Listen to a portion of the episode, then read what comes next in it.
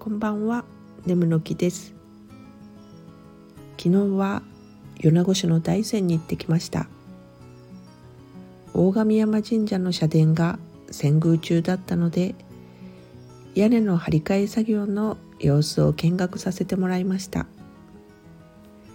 いや実に興味深かったですね。木材は吉野杉の丸太を薄い板に剥いでいってそれをしっかり乾かし貼り付けていくのですがそれを止めるのに竹の釘が使われているんだと知りました。長い年月雨風にさらされたりすると鉄の釘だと錆びてしまったりで竹の釘の方が劣化が少なく